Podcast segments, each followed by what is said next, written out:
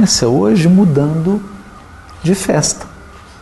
Hoje nós vamos comentar sobre a festa chamada Pentecostes. É, no episódio, na, na nosso estudo passado, a gente estudou a Páscoa. Né? Vemos alguns aspectos. E hoje é o, a grande festa das três grandes festas que estão determinadas em Levítico, capítulos 23, 24 e 25. Essa é a segunda. Então eu vou ler o trecho que está no capítulo 23 de Levítico, versículo 15 em diante.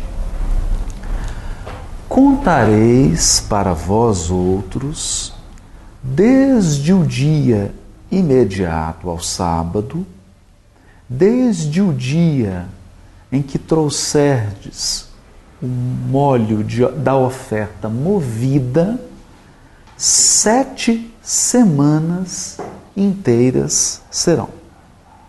Até ao dia imediato, ao sétimo sábado, contareis cinquenta dias. Então trareis nova oferta de manjares ao Senhor. Das vossas moradas trareis dois pães para serem movidos de duas dízimas de uma efa de farinha, serão levedados, se cozerão, são primícias ao Senhor. Com o pão oferecereis sete cordeiros, sem defeito, de um ano, e um novilho e dois carneiros. Holocaustos serão ao Senhor, com a sua oferta de manjares e as suas libações, por oferta queimada de aroma agradável ao Senhor. Também oferecereis um bode para oferta pelo pecado, e dois cordeiros de um ano por oferta pacífica. Então o sacerdote os moverá com o pão das primícias por oferta movida perante o Senhor, com os dois cordeiros santos serão ao Senhor para o uso do sacerdote.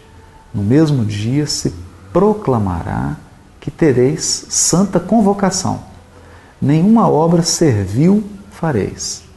É estatuto perpétuo em todas as vossas moradas, pelas vossas gerações. Quando cegardes a messe da vossa terra, não rebuscareis os cantos do vosso campo, nem colhereis as espigas caídas da vossa cega, para o pobre e para o estrangeiro as deixareis. Eu sou o Senhor vosso Deus.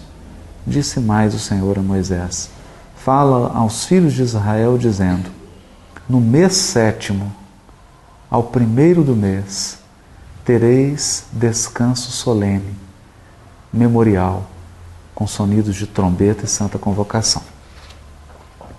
Qual é a referência mesmo? É Levítico, capítulo 23, o versículo 15 até, até 22 que é do 23, já começa a entrar lá na trombetas, né? Bom, texto é difícil, né? Puxado. Esse é puxado. E eu vou falar um pouquinho dessa festa de Pentecostes. Né? É interessante que a gente tinha comentado das festas que estão no Levítico, que são festas solenes, né? sete festas, porque elas vão alcançando uma progressão e o texto diz assim: Contarei sete semanas. Né? Na festa anterior de Páscoa, estava assim: Contareis dias. Agora está contando em semanas. A próxima grande festa vai contar em meses. Depois conta em anos. Depois em milênios. Então é como se a gente estivesse saindo de um nível de mais simples para algo mais complexo, mais elaborado. Então, Pentecostes é algo que está mais elaborado que a Páscoa. Então pressupõe, se a gente for extrair assim o sentido espiritual da festa, já indo direto ao ponto, é um patamar assim. Então, a Páscoa celebra libertação da escravidão. Né? Pentecostes já é uma iniciação espiritual. Por que isso? Porque na festa de Pentecostes se celebra o recebimento da revelação no Sinai. É chamada a dádiva da Torá, ou o dom da Torá. Bonito isso, a gente tem que comentar cada detalhe aqui. Por que dom? Porque Deus dá gratuitamente. Não é que o povo mereça, o povo não merece, o povo era escravo. Enquanto Moisés recebe a Torá, a revela a Torá no sentido de revelação. Eu vou falar um pouquinho sobre Torá, né? em sentido de revelação. Enquanto Moisés está recebendo a revelação, o povo está adorando bezerro de ouro. Então não é merecimento. Isso aqui não é uma conquista, ah, eu mereço, então eu vou receber. Não. É dádiva. É um presente. Um dom. Né? Uma oferta. E por isso precisa ser celebrado. Coisas curiosas, né? Moisés leva o povo até o pé da montanha, mas o povo não sobe. Sobe só Moisés. Ele sobe, a montanha se incendeia. Isso é muito importante, esse simbolismo, né? Ela fica flamejante. Então é como se ela fosse uma chama. Né? Uma, uma chama. Eu acho interessante, você pegar um livro dos Espíritos aqui. Esse aqui me veio aqui agora. Quando é, é,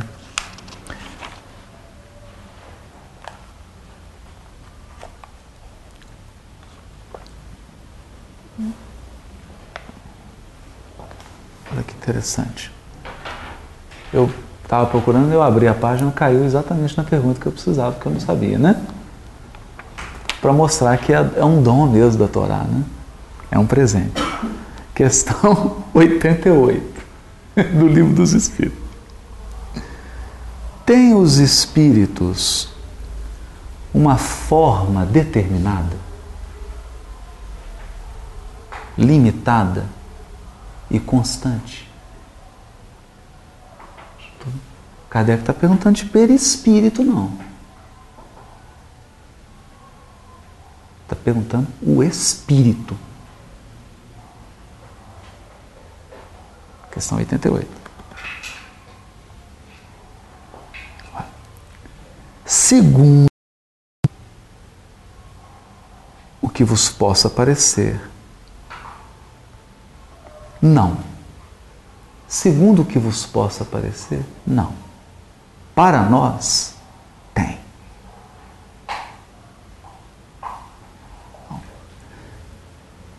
Para a gente, nós encarnados, parece que não tem forma. Mas, na perspectiva dos espíritos, da pleiade do espírito de verdade, tem. Então, é uma questão de percepção.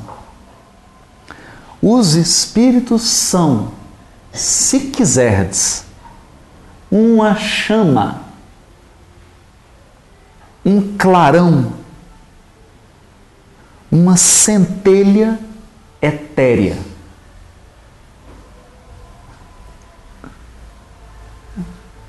Uma chama. Mas, uh, né? Todo mundo fica, nossa, né? Kardec, 88, ah, essa chama ou centelha tem cor?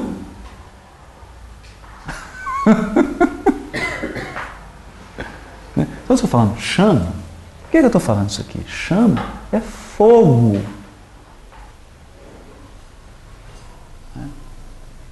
E, e, e o que o, o, livro, o que o Velho Testamento diz é que quando Moisés está recebendo a Torá, a montanha se incendeia, ela pega fogo. E lá na frente, em Atos, quando os apóstolos se reúnem na festa de Pentecostes, descem sobre eles línguas de fogo.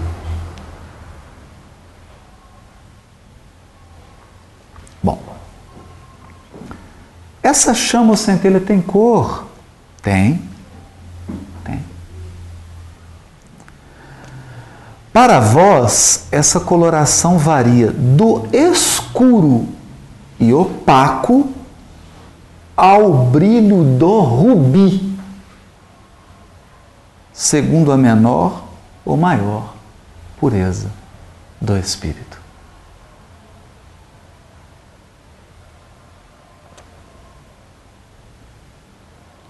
Aí o Kardec põe um comentário. Representam-se ordinariamente os gênios com uma flama ou uma estrela na fronte. É essa uma alegoria que lembra a natureza essencial dos espíritos. Colocam-na no alto da cabeça por ser ali que se encontra a sede da inteligência. Para nós ocidentais,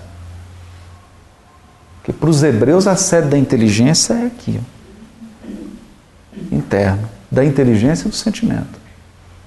Não é aqui. É aqui. Mas é uma centelha. Está começando a ficar interessante, né? Vamos deixar essa questão 88 aqui. E vamos voltar para o dom da Torá. E o que é a Torá?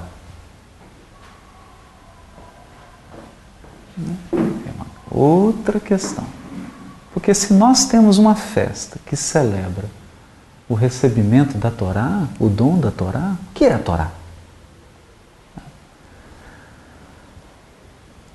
É, nós vamos ouvir muitas vezes pró os próprios sábios do povo hebreu, é, é, didaticamente, dizendo que a Torá é o Pentateuco, mosaico, de Gênesis a Deuteronômio. Mas não é isso. Não é isso. Essa é o que eles chamam de Torá escrita.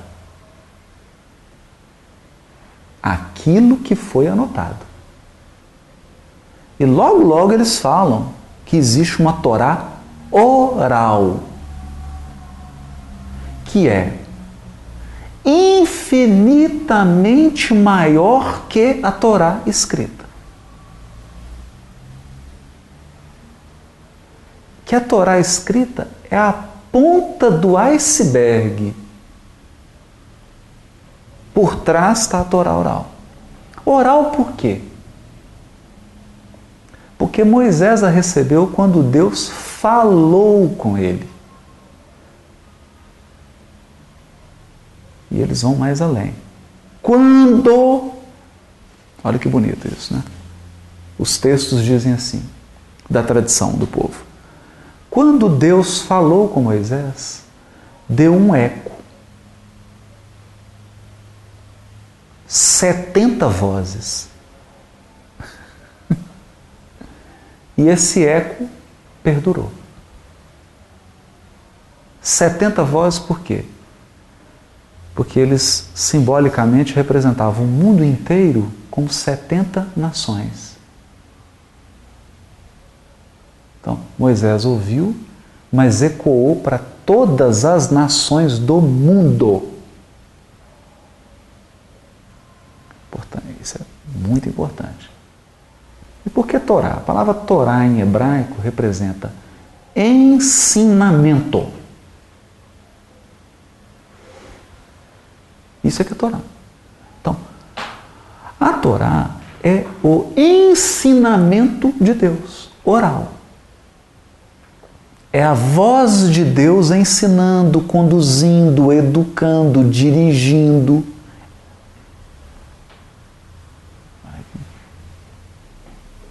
Interessante, né? E se a gente pega, por exemplo, o livro de Provérbios e de Eclesiásticos, é muito interessante isso.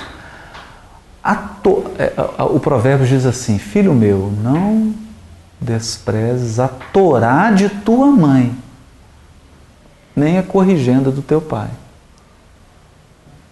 Curioso. Né? Que o pai fica como aquele que impõe a lei, que corrige, que fiscaliza. Mas a função maternal é que é a função de ensinar a Torá. São as professoras, as pedagogas, as mães. Elas têm a missão da Torá. A gente vê exemplo Isso, a mãe ensinava, Aí né? sempre coloca, né? Ensinava. Então tem, tem a ver com esse elemento feminino do educar, do conduzir, do instruir, do orientar, do dar diretrizes. Né? Então essa, essa, essa manifestação divina de Deus como educador. Isso é a Torá no sentido mais profundo. E aí eu, eu vou. Porque não tem jeito, né? A gente vai ter que ficar fazendo ping-pong, né? Porque Pentecostes é, é luz demais. é fogo demais. Aí não vou ter que ficar fazendo. Mas quem quiser, quiser, quiser falar alguma coisa, alguém quiser fazer algum comentário, né? fica à vontade, tá? Por isso que Jesus é associado como a Torá. Por quê? Porque ele é a palavra de Deus. É bom a gente começar a descolar do, do, sentido literal. Porque quando fala assim, palavra de Deus, a gente pensa mesmo numa língua, no dente, num aparelho fonador, Deus falando, mas não existe isso. Deus é espírito e verdade. Deus não tem boca, não tem garganta, não tem faringe, não tem língua, nem dente.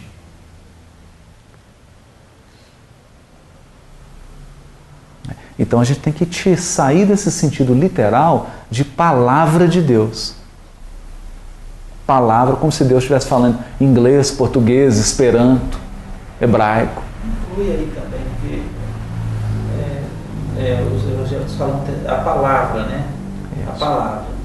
É referindo-se ao escrito bíblico. Isso, que é um equívoco.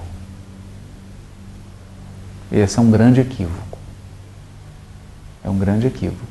Porque é, perde-se quando a gente compara o que está registrado por escrito, a gente perde o que Paulo chama de o Deus vivo. Porque Deus é espírito e ele está onipresente. E se ele está onipresente, ele está agindo. Né? Então ele está agindo agora, aqui agora em cada um de nós aqui nesse ambiente e no universo todo. Então, se ele está agindo, ele está ensinando, ele está conduzindo, ele está orientando, educando, corrigindo, regenerando. Então, como que eu posso matar a ação de Deus em palavras humanas, grafadas num papel? E vem a palavra mata. Ah, e, e o Espírito vivifica. É isso que o Paulo, é isso que ele quer dizer. No profundo é isso. A palavra, a anotação mata. O espírito é que dá vida. É. Mas nós vamos chegar lá, daqui a pouquinho. Foi bom que você já pegou lá ping-pong, que hoje está intenso, né? E Jesus é verbo. Jesus é a fala de Deus. E quando que a gente vê isso? quando ele está diante de Pilatos em silêncio.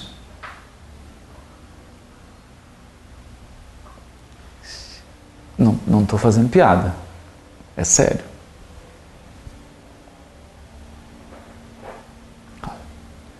Jesus é a expressão de Deus na terra. Ele é a palavra de Deus encarnada.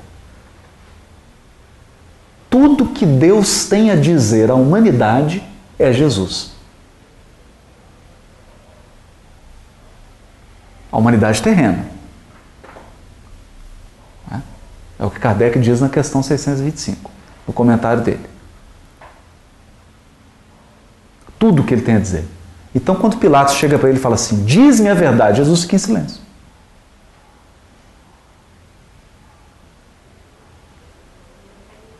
Porque Pilatos estava preso ainda a idioma a linguagem humana. Ele não entendeu que a fala de Deus é Jesus. Ah, tá muito difícil. Isso é difícil. E nesse caso ele não, não silenciou, ele berrou, né? Ele gritou. e gritou alto, né? Gritou alto. Falou alto demais. Falou alto demais. Muito alto. Porque ele é a fala. Isso é bonito, né? Porque o que é uma fala? né? Eu estou aqui mexendo as minhas cordas vocais, aí eu provoco aqui uma vibração e, e o ar vibra e aí vocês escutam. Quer dizer, uma vibração de ar. Imaginar que a expressão de Deus é isso, movimentar vento. Fazer vibrar o ar para soar no meu tímpano e eu ouvir. É bem, é bem infantil isso. É bem primário. Deus é infinitamente maior que isso. É? E ele se expressa mesmo. É, e Jesus fala, lindo, né? Ele diz assim: brilhe a vossa luz diante dos homens. Porque se o Espírito é uma centelha, ele irradia. Ele é uma chama, ele irradia. Para frente, para trás, para o lado, para cima, para baixo. Em tudo. Ele é um foco de irradiação. Brilha a vossa luz diante dos homens, para que eles vejam as vossas boas obras e glorifiquem quem? A Deus.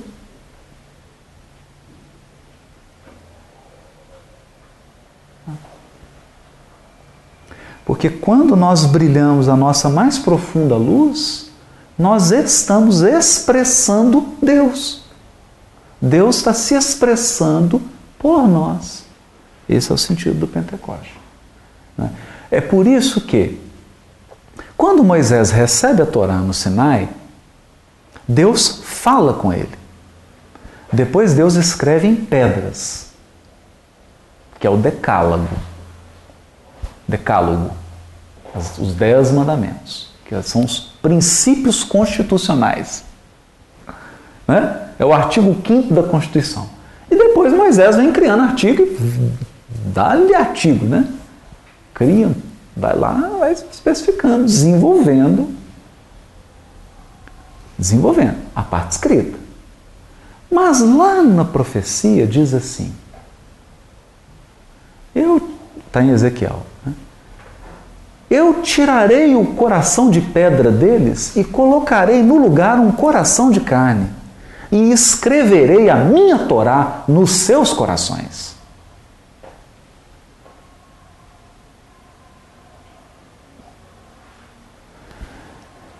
Aí, nessa hora, muito religioso desanima. Porque lidar com Bíblia é fácil. Né? Ah, a Torá, cinco livros de Moisés. né? Agora, lidar com a Torá que é escrita no coração, é? que ela é imaterial, né? não está em livro. Né? Ela não está em linguagem, ela não está em nenhum idioma, ela não tem vogal, não tem consoante, não tem acento. Não, ela está no coração. Se ela está no coração, ela é sentimento. São sentimentos, são pensamentos, é conduta, são atitudes. Essa é a Torá. Então, o que o profeta está dizendo é que Deus quer pensamentos, Deus quer sentimentos, Deus quer atitudes, Deus quer ações que sejam a sua lei. E é bonito, né? Porque quando a gente vai no livro dos Espíritos também, onde está escrita a lei divina? Aí depois falar assim, no Alcorão, no livro dos Espíritos, no Evangelho, nos quatro Evangelhos, não, no Evangelho de João, não, no Pentateuco Mosaico.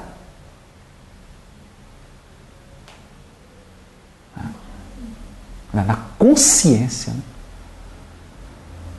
Quer dizer, a Torá está escrita na consciência do Espírito. Ela já está lá. Você comentou uma vez, Haroldo, que Ah, no caso deles, eles- não é o cérebro, né? É onde habita a razão, é sim no coração. Não é no coração, porque o coração é a sede de todo o, o elemento emocional e também de todo o elemento. Por isso coisa que você falou, né? Escrever no coração. Escrever Fala no na coração, consciência. na Essa consciência. consciência não quer dizer. Agora, é, é interessante, é Júlio, porque quando a gente pensa também, né, é- e é uma coisa até complicada para nós espíritas também. Porque se você pensa o espírito puro, o espírito, o espírito puro, puro, espírito. Estou falando perispírito, não. Porque perispírito eu penso chakra coronário, frontal, laríngeo, aqui, é, daqui, o cardíaco, o esplênico, né? Aí eu penso tudo bonitinho num corpo, não é?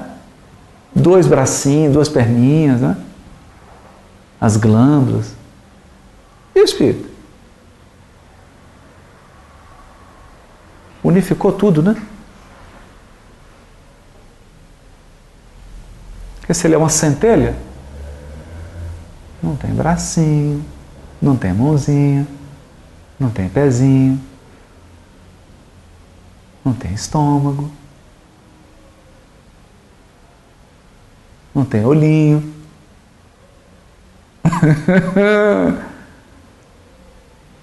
Onde estão os chakrazinhos na centelha?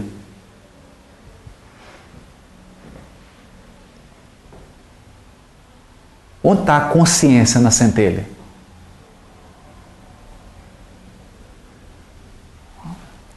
Vamos, vamos voltar um pouquinho, que aí também já fica demais, né? Vamos voltar para o nosso círculo, que aí já começa a sair demais. Então, quando a gente vai para Pentecostes, acontece a mesma coisa. Estão várias nações, cada qual na sua linguagem, e desce fogo. Línguas, línguas por quê? Porque seria falado. Se fosse para ouvir, seriam ouvidos de fogo, né? Se fosse para fazer alguma coisa, seriam mãos de fogo. Né? Como era para falar, desceram línguas, é fogo, centelha. Então, é manifestação espiritual no Pentecostes. Que já havia sido prometida. Eis que derramarei do meu espírito sobre toda a carne. Só que aqui nós temos que fazer uma consideração. Nós não estamos falando apenas de espíritos num fenômeno de psicofonia.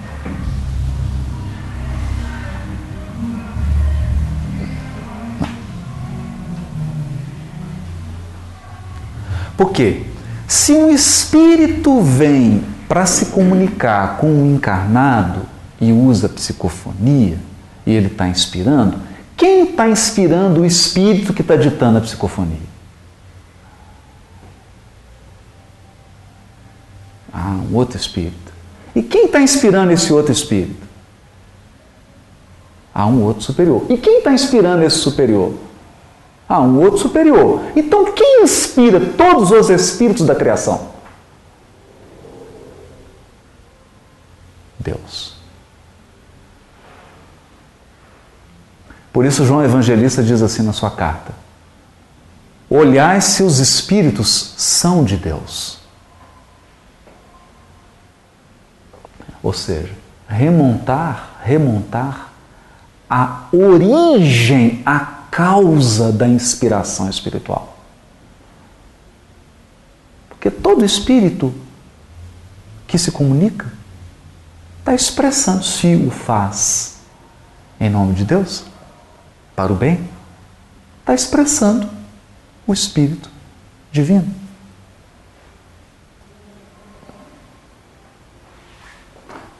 Então, quando Deus diz: Eis que derramarei do meu espírito sobre toda a carne, e profetizarão, e terão sonhos. Como é que é isso? É o Pentecostes lá na frente. A gente percebe que há uma linha evolutiva, é um crescendo. Moisés sobe sozinho, o povo fica na, na pé da montanha. Ele recebe a Torá e ele desce para instruir e proíbe consultar mortos. Mas lá em Joel, lá na frente, alguns séculos depois, há uma promessa de um derramamento geral de espírito, de espírito divino, e um afloramento de faculdades, visões, sonhos, faculdades anímicas. Então está abrindo, né? Claro. Por quê? A disciplina que você coloca para crianças num berçário é diferente da disciplina que se coloca para crianças no jardim da infância. A disciplina que você coloca para um aluno da graduação é diferente da disciplina de um aluno de pós-graduação.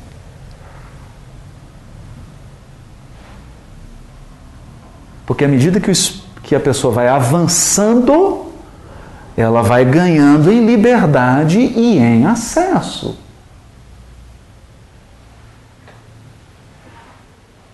Nós achamos maravilhoso um chefe pegar aquelas facas extremamente afiadas e cortar com aquela velocidade. A gente acha lindo, né? Mas ninguém coloca uma faca daquela nas mãos de uma criança. Por quê? Então, por que Moisés proíbe consultar os mortos? Porque não se coloca uma faca nas mãos de criança. É preciso aguardar que o tempo amadurecessem os homens, que o tempo amadurecesse as criaturas no trato com as faculdades anímicas, para que um processo gradativo de abertura para a espiritualidade pudesse ser concretizado. Né? Então tem um sentido progressivo de abertura. E isso é Torá. Torá é isso. Torá não é condução, ensinamento, educação. Então Deus veio conduzindo, através da primeira revelação, crianças espirituais. Chega Jesus, que é a Torá viva para adultos, maiores de idade. E passa a ser a referência central da nossa evolução.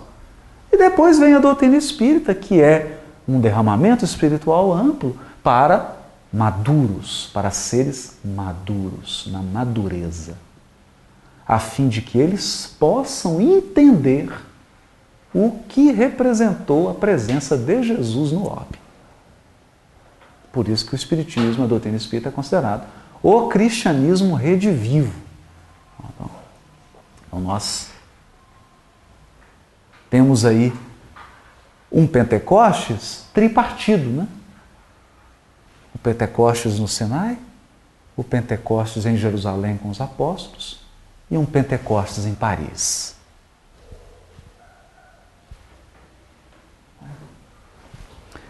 Gente, alguém quer comentar alguma coisinha?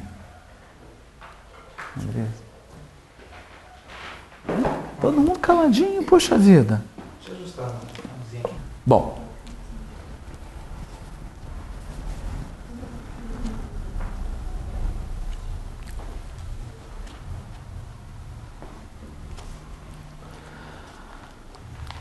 É. Agora, já que está todo mundo calado, vamos sim. Mano, fala mais um pouquinho essa questão do Pentecoste em Paris, né, com, com Kardec. Porque com a humanidade atingindo a madureza, é, é, é, do ponto de vista espiritual, diz Emmanuel, né? agora pode ser facultado um acesso coletivo às faculdades anímicas. Porque naquele momento a humanidade, o denominador comum da humanidade, não estou dizendo indivíduos, porque nós sempre temos indivíduos que estão muito à frente e outros que estão muito abaixo. Mas o denominador comum da humanidade já tem maturidade para lidar com faculdades anímicas. Sem que isso prejudique o cumprimento do seu dever na encarnação. Que esse é o grande problema. Né? A criatura começa a lidar com as faculdades anímicas e ela foge do dever do encarnado. E nós não podemos, porque é o que está no livro dos Espíritos. Cada ser concorre para a harmonia geral. Então, nós encarnados contribuímos para a harmonia geral, desde que a gente cumpra as nossas funções de encarnado. Então tem que, tem que ter uma, um equilíbrio aí. E a humanidade então atinge, aí nós temos um Pentecostes. Né? No mundo inteiro. Pancadas, irmãs Fox, o mundo inteiro. Né? E agora, mais ainda, cada hora surgindo, né? Porque as pessoas estão nas igrejas, estão nos templos budistas, elas estão tendo sonhos, elas estão tendo regressão, está nascendo crianças de quatro aninhos tocando piano, mais do que pianista que estuda há 40 anos. Né? E está todo mundo assombrado, mas isso já foi prometido lá em Joel. Né?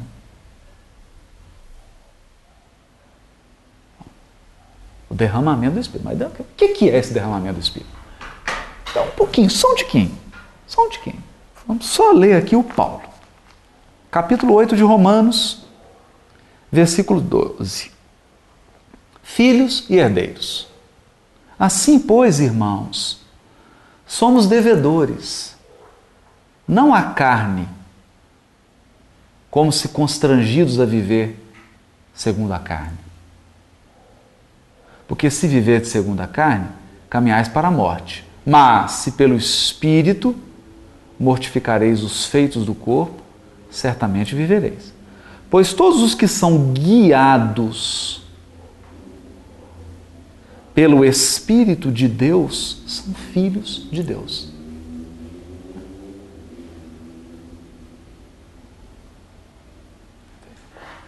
Isso aqui que eu queria destacar. Romanos 8, versículo 14. Todos os que são guiados pelo Espírito de Deus são filhos de Deus. No Velho Testamento, quando fala Ruar ou Ruar Kodesh, o Espírito Santo é um dos nomes de Deus. A gente vê uma confusão tremenda que as pessoas fazem.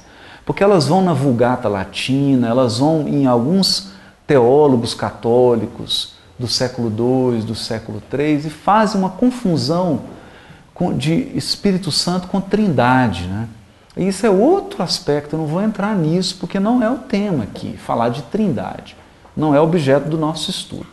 Mas, para um judeu, para um hebreu, Ruach Kodesh, que é sempre com singular, o Espírito Santo é um dos nomes de Deus. Deus é o Espírito Santo. Santo no sentido de que ele é separado, ele é reservado. Separado do quê? Da criação.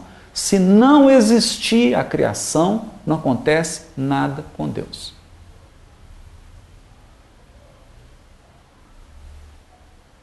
Não é? É o que a gente aprende no livro dos Espíritos. Deus não é a criação. A soma de tudo que é criado não dá Deus. Isso é panteísmo. Ah, Deus é as estrelas, as constelações, aí soma tudo é Deus, todos nós juntos. Não.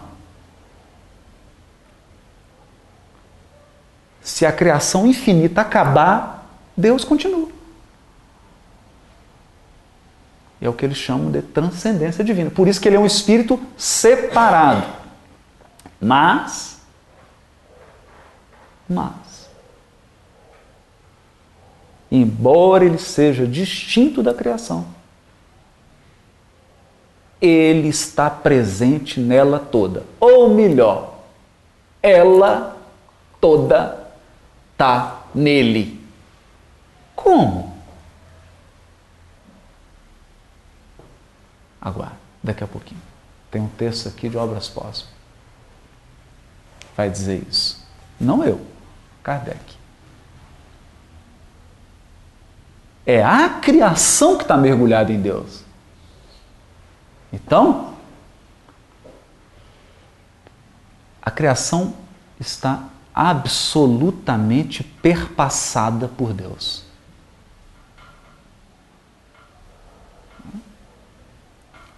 Acho que uma maneira simples, né? É bem, bem limitada, assim, bem deficiente, mas dá para entender. É o espírito e o corpo.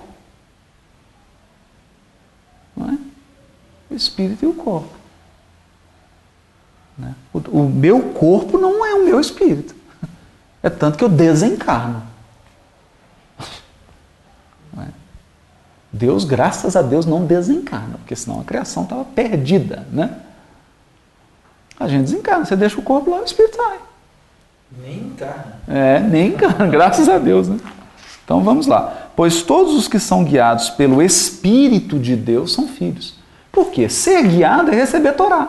O que é Torá? Torá não é ensinamento, pedagogia, ensino, orientação, condução. Condução, ensino, orientação é o quê? Ser guiado. Ser guiado por Deus é ser filho. Ah, nem todos se deixam guiar. Aí ele vai. Eu perdi a explicação. É, eu vi que agora não encarna, mas a gente fala, a gente fala que o, o, o verbo, a gente não, né? É, o verbo, o verbo, o verbo, o verbo se fez carne. É porque ah, o verbo divino, que é o Cristo, o governador espiritual do orbe, concretizou-se no plano material, né? no nosso plano.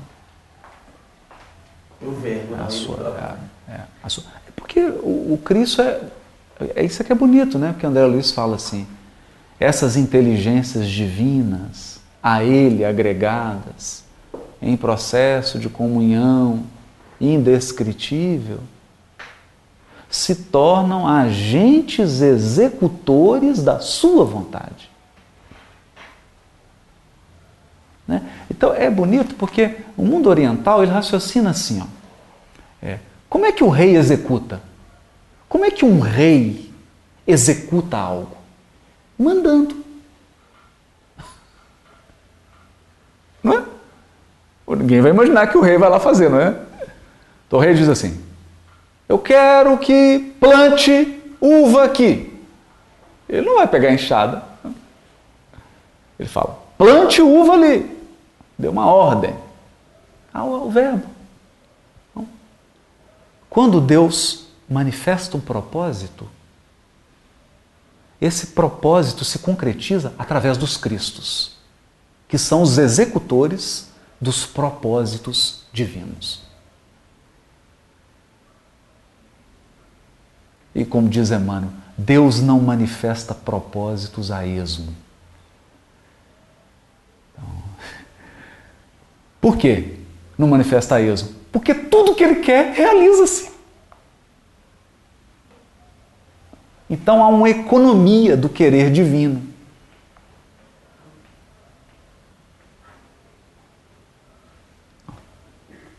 Isso se amplia o verbo, né? A palavra e a ação. É. é, verbo no sentido de verbo divino, né? No sentido da ordem do rei. Porque a ordem do rei já é ação. Né? Você está no terreno do rei. Você não planta a vinha lá ele não autorizar. Ué. Então, ao ordenar, já é a vinha plantada. Quando o rei fala planta, acabou, já está plantado. Com Deus, então? Com Deus, então? Quando ele tem o propósito, os cristos executam, né? Não tem outra via. Não tem outra via. Vamos, vamos, segura só um pouquinho. Vamos lá. Olha o que, que Paulo diz. Porque não recebestes o espírito de escravidão para viverdes outra vez atemorizados. Está falando da Páscoa. Mas recebestes o espírito de adoção, baseados no qual chamamos Abba. Pai.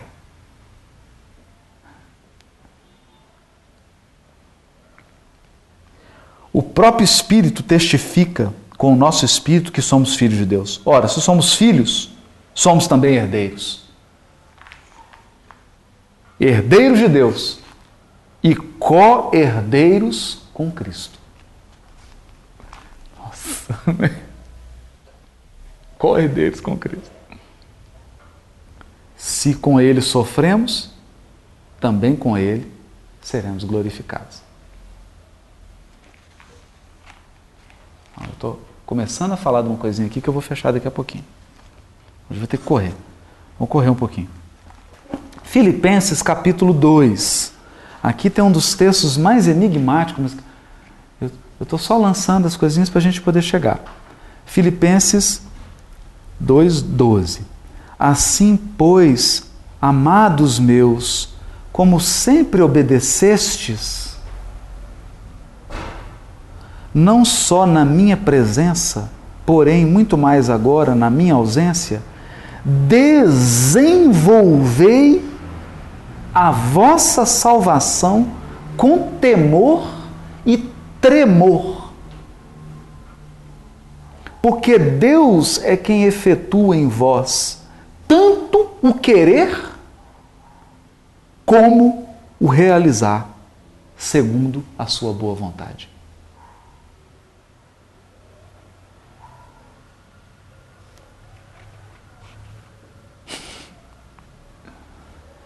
Porque Deus é quem efetua em vós tanto o querer como o realizar.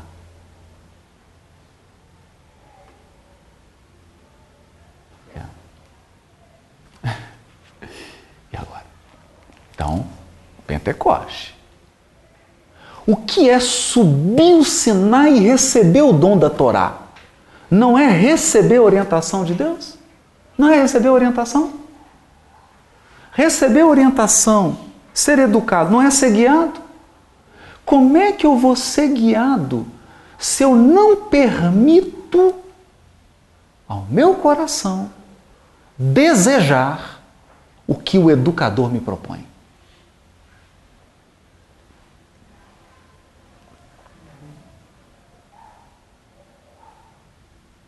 Como é que eu guio alguém se esse alguém não quer ser guiado?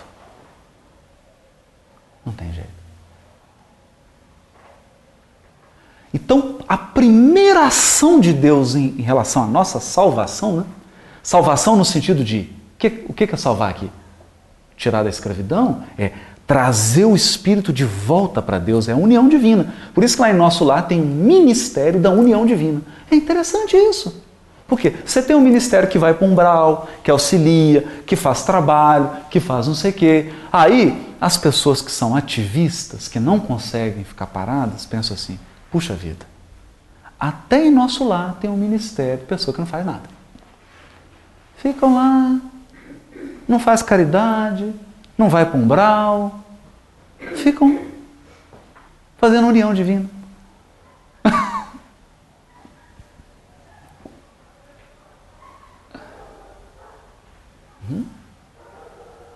Um ministério em nosso lar dedicado a uma ação.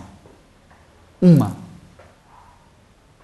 Aprimorar a conexão dos moradores de nosso lar com Deus.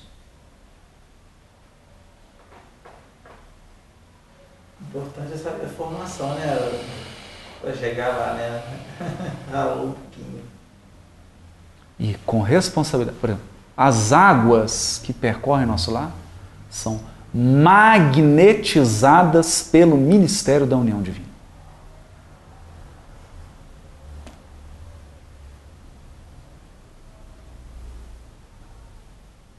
Bom, tem alguma coisa de especial nisso. Nós estamos falando da suprema ascensão espiritual do espírito. Que não é ele comunicar com outro espírito. Gente. Isso aí, isso aí, olha. Mediunidade, psicofonia, psicografia, isso aí é WhatsApp, é Facebook. Você comunicar com outro espírito é Facebook.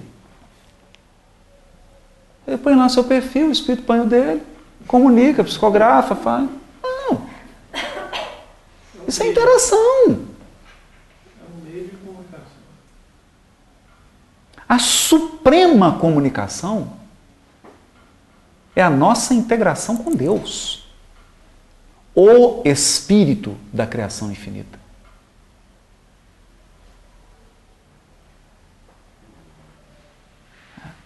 E aí a gente tem que fazer o quê?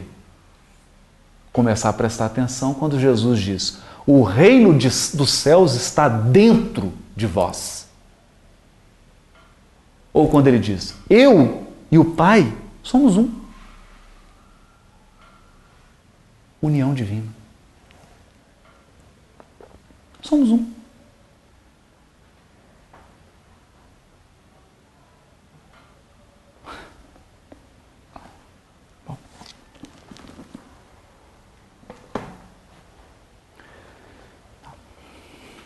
Eu, eu acho que dá para a gente complicar um pouquinho mais. Estou brincando. Simplificar um pouco mais. Evangelho segundo o Espiritismo, capítulo 19. A fé transporta montanhas.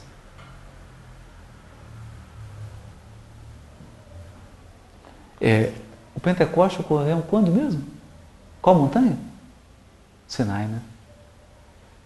O Pentecoste dos apóstolos foi quando? Onde? No Monte Sião, Jerusalém. Dois Montes. Monte Sinai, montanha flamejante, a fé transporta montanhas. Ok, vamos lá. Aí vem um espírito protetor instrução dos espíritos. O Kardec comenta o evangelho e depois dá para os espíritos comentarem, porque é um Facebook, né? WhatsApp. Os espíritos comentam. Dois comentam. José, um espírito protetor. E depois um outro espírito protetor. O José fala: a fé, mãe da esperança e da caridade. E o outro escreve: a fé divina e a fé humana. Agora nós vamos falar de Pentecoste. A fé é o sentimento inato no homem de sua destinação futura.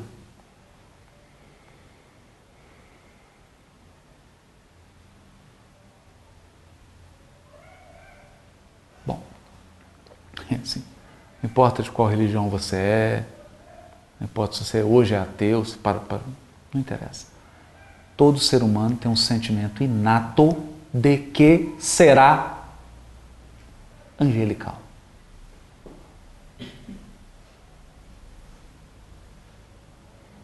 Angelical. A nossa destinação futura é angélica pós-angélica, não sei nem dizer. Espírito para lá de puro.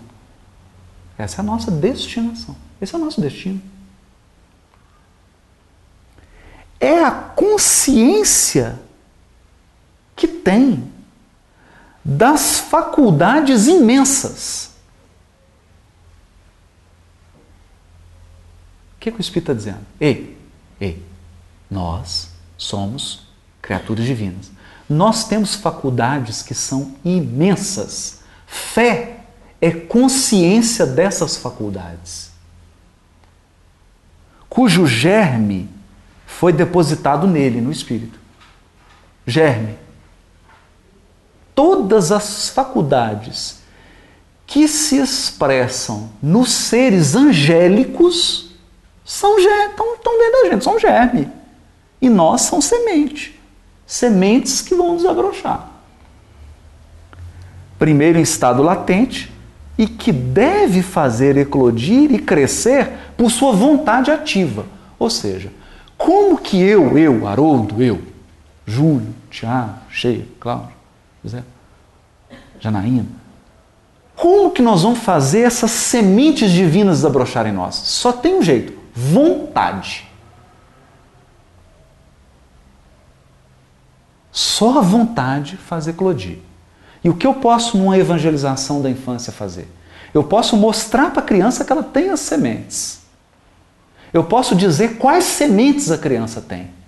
Mas se o evangelizador não for capaz de, de desabrochar a vontade da criança, desabrochar as suas sementes, não evangelizou. Ela tem que querer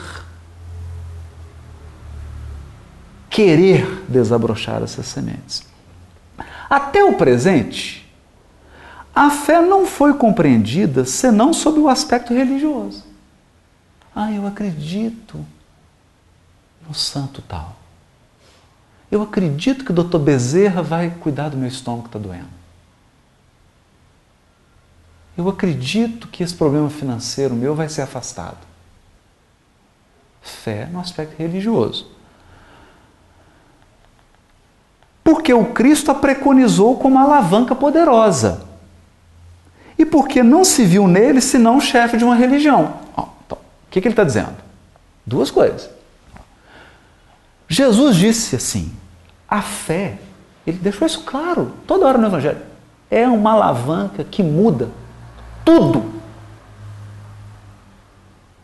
Tudo. Sem exceção. Mas acontece que nós olhamos para Jesus e vemos ele um líder religioso. Então eu acho que aquela fé que ele está falando é só fé religiosa.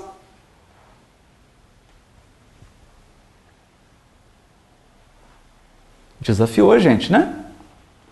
Não sou eu que estou dizendo isso, não, eu estou só lendo, né?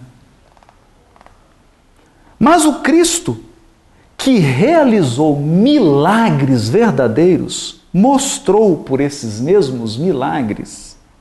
É claro que está usando milagre aqui na expressão metafórica, né? Não é uma derrogação da lei divina, pelo contrário, é um cumprimento da lei divina. Mostrou por esses mesmos milagres o que pode o homem quando tem fé?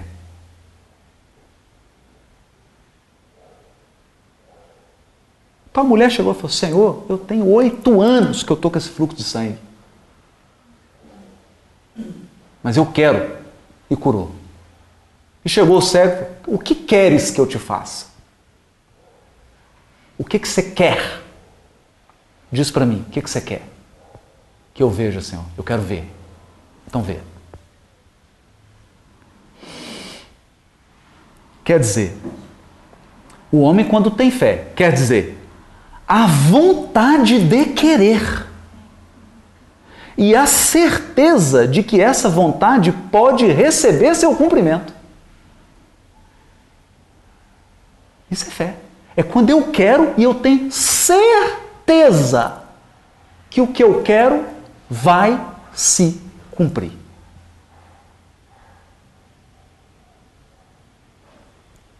Rapaz, esse sujeito está parecendo meio exagerado, hein? Vamos lá. Ora, que eram esses milagres se não efeitos naturais, cuja causa era desconhecida dos homens de então? Mas que se explica em grande parte, não na totalidade, em grande parte hoje. E que se compreenderá completamente, ou seja, nós só vamos compreender aqueles efeitos naturais que as pessoas da época de Jesus chamaram de milagre, nós só vamos compreender isso completamente pelo estudo do espiritismo e do magnetismo.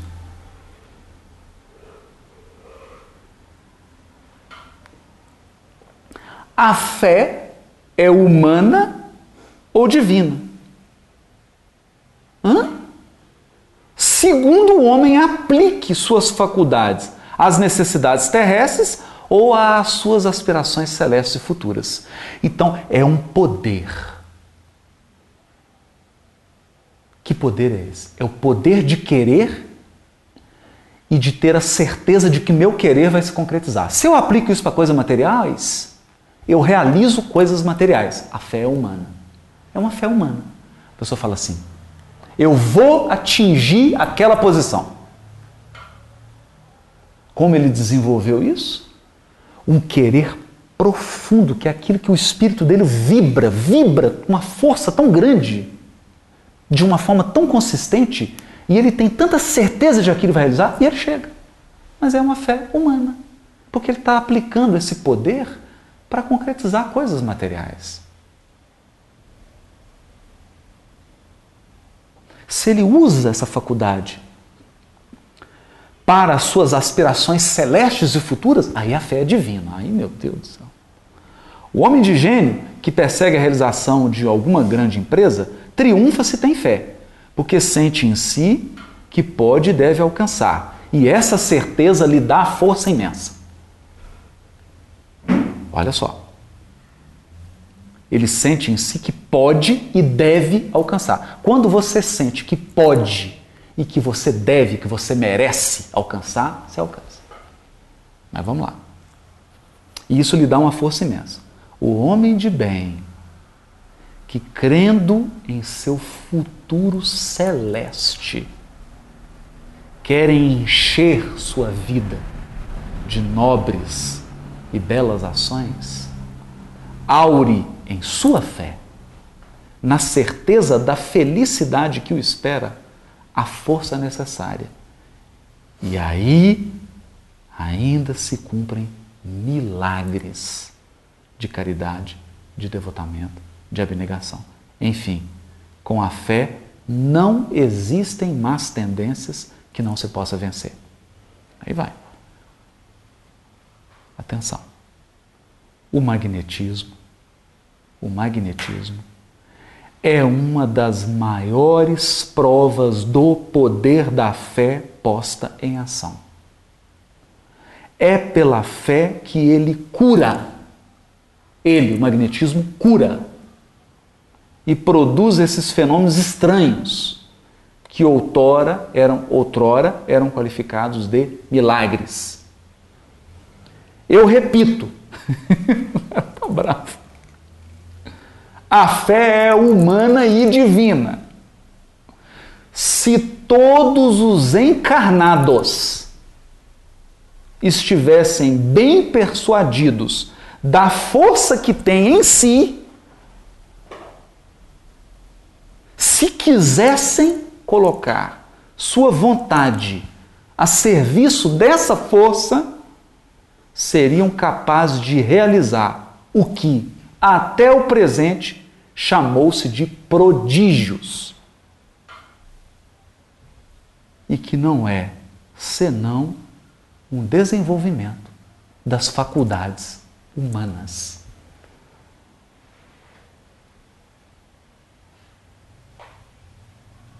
Um minuto de silêncio. Ah, mas esse espírito está em. Esse espírito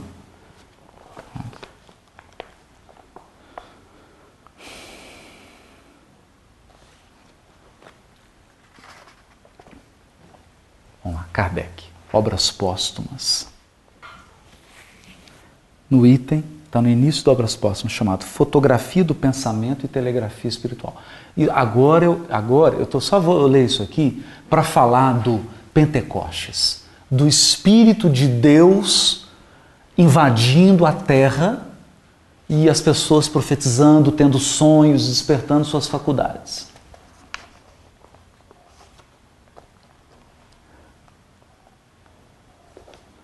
O fluido perespiritual é imponderável, como a luz, a eletricidade e o calórico. No estado normal, é invisível para nós, revelando-se apenas através dos seus efeitos. Torna-se, porém, visível para aqueles em estado de sonambulismo lúcido e mesmo no estado de vigília para as pessoas dotadas de dupla vista, o clarividente. Ele consegue ver o fluido perispiritual. Vamos lá. No estado de emissão, quando eu estou emitindo fluido perispiritual, apresenta-se na forma de feixes luminosos bastante semelhantes à luz elétrica difundida no vácuo. Aliás, é isso que se limita sua analogia com este último fluido, visto que não produz, pelo menos ostensivamente, nenhum dos fenômenos físicos, físicos que conhecemos. O fluido perispiritual não produz efeitos físicos, fenômenos físicos que nós conhecemos, é isso que ele está dizendo. Pelo menos ostensivamente. No estado ordinário, apresenta tonalidades diversas, conforme os indivíduos dos quais emana. ora vermelho fraco, centros, chakras mais baixas, ora azulado ou acinzentado. Azulado, né? Como ligeira bruma. Na maior parte das vezes espalha sobre os corpos circunjacentes.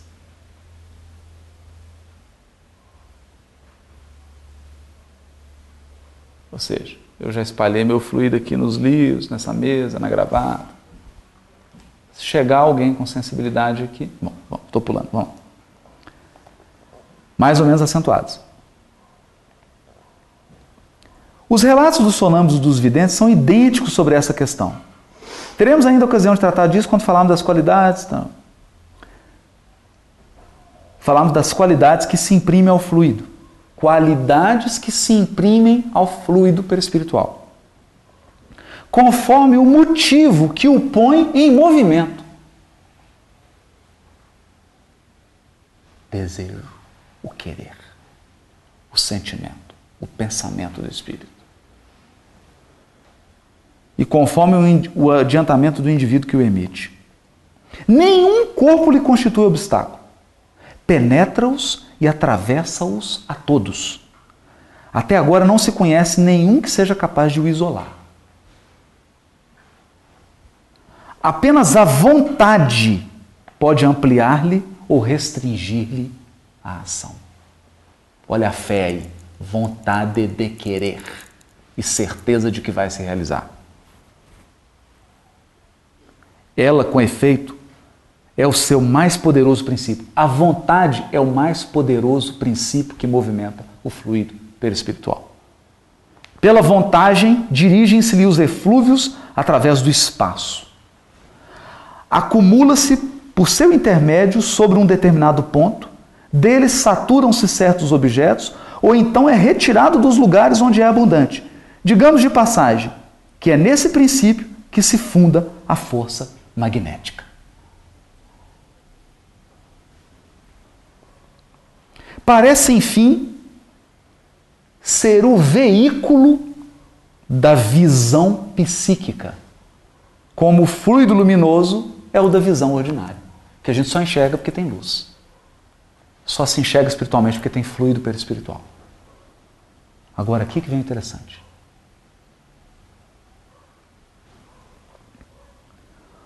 o fluido cósmico, embora emane de uma fonte universal, que fonte? Deus.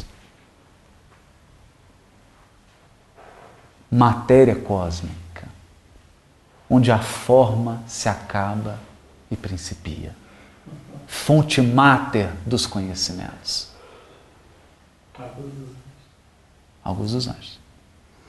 O fluido cósmico, embora emane de uma fonte universal, individualiza-se, por assim dizer, em cada ser e adquire propriedades características que permitem distingui-lo de todos os outros. Então, o fluido cósmico individualizou na Sheila de uma forma única. O fluido perispiritual dela, na verdade, é a manipulação do espírito dela do, de um pedacinho de fluido cósmico que ela captou. Então, é... bonito, cheio. Bonito. Você está conectado a Deus?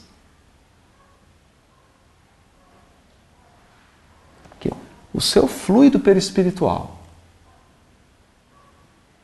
que é o veículo em que você emana todas as suas faculdades psíquicas, é feito matéria cósmica, que é o fluido de Deus.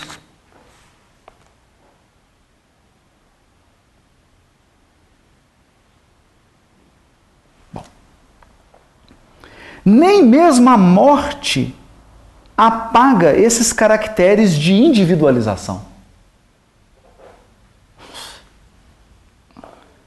que persistem ainda por longos anos após a cessação da vida, conforme podemos verificar.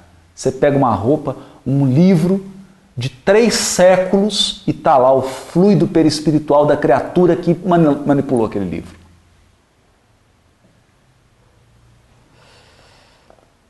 Cada um de nós tem, pois, o seu fluido próprio, que o envolve e o segue em todos os seus movimentos, como a atmosfera acompanha a cada planeta. É muito variável a extensão da irradiação dessas atmosferas individuais. Então a Cláudia tem uma atmosfera que é dela. A Gisela, eu, Tiago, cada um tem a sua atmosfera. É muito variável. Estando o espírito em estado de repouso absoluto, essa irradiação pode ficar circunscrita a alguns passos de distância, mas sob o domínio da vontade pode atingir distâncias infinitas.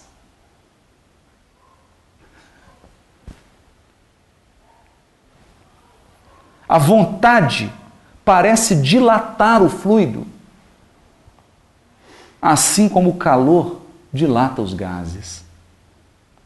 As diferentes atmosferas individuais encontram-se, entrecruzam-se misturam-se.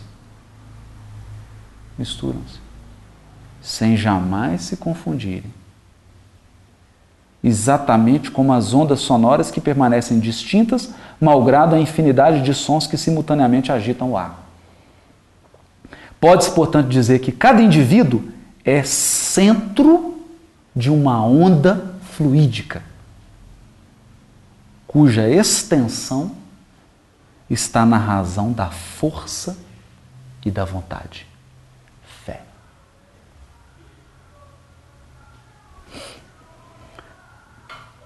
Assim como cada ponto vibratório é centro de uma onda sonora cuja extensão está na razão da força da vibração. A vontade é a causa propulsora do fluido, como o choque é a causa da vibração do ar e propulsora das ondas sonoras. Vontade, querer, certeza de que vai se realizar. É a expansão da nossa atmosfera perispiritual que é feita de fluido cósmico. Então, é nada mais, nada menos do que nós agindo em Deus e Deus agindo em nós. Semana que vem a gente fala mais de Pentecostes.